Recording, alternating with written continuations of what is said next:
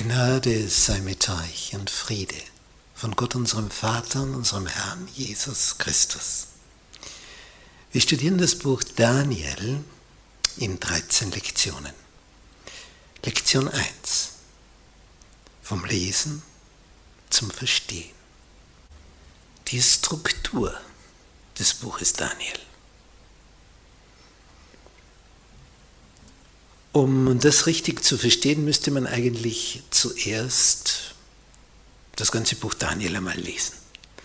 Von Kapitel 1 bis 12. Um diese Eigenart besser verstehen zu können.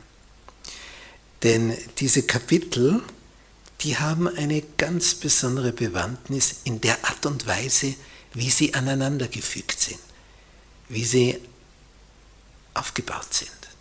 Man nennt das hier einen Chiasmus vom Griechischen her, aufsteigend, A, B, C, es kommt zum Höhepunkt, A ist ein Teil, B einer, C, und dann etwas, was parallel ist zu C, zu B, zu A. Man könnte auch sagen 1, 2, 3, 3, 2, 1. Es gibt Parallelen. Zum ersten, zum zweiten, zum dritten. Und so wie es hinaufsteigt, so geht der Berg hinauf, so geht der Berg hinunter.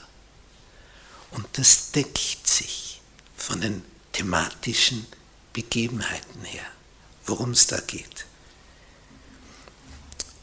Wenn wir dann die Kapitel einzeln studieren, wird das noch klarer werden. Und das ist jetzt gleichzeitig wieder sehr entscheidend für die Interpretation des Buches, die Kommentierung, die Erklärung. Denn der ganze Aufbau ergibt schon ein deutlicheres Bild, wo das Ganze hingeht. Vor allem, wenn es dann um die verschiedenen Weltreiche geht, die hier präsentiert werden. Das babylonische Reich, das medopersische Reich, das griechische Reich, das römische Reich. Wie die parallel in den Kapiteln angeführt sind, wie in Kapitel 2, Kapitel 7, 8 und dann 10 bis 12. Hier sind also ganz besondere inhaltliche, strukturelle Gegebenheiten, worüber man nur so staunt, wenn man da mehr in die Tiefe gräbt. Hier ist etwas, wo man sich wundert. Für ein Durchblick. Wie konnte der Prophet das haben? Es wurde ihm von oben eingegeben. Das Buch ist also nicht einfach nur so geschrieben als eine Aneinanderfolge von Geschichten und Ereignissen, sondern es ist ganz präzise, wie in der Offenbarung. Die Dinge stehen nicht zufällig an dieser oder jener Stelle, sondern die Struktur Struktur will zeigen, schau mal genau, schau, wie das angeführt ist, wie das aneinandergereiht ist, nach, nach einem großen Plan.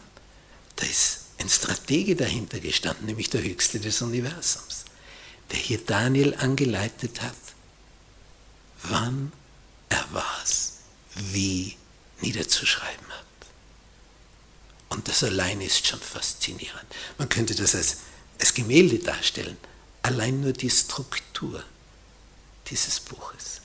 Denn hier ist etwas entstanden, ähnlich wie in der Offenbarung, wo der, der studiert und studiert, auf immer neue Wunder der Struktur draufkommt und merkt, ah, das ist ja auch noch detailliert angeführt. Ja, und hier auch. Ja, da kommt man dann richtig ins Schwärmen und staunt nur so.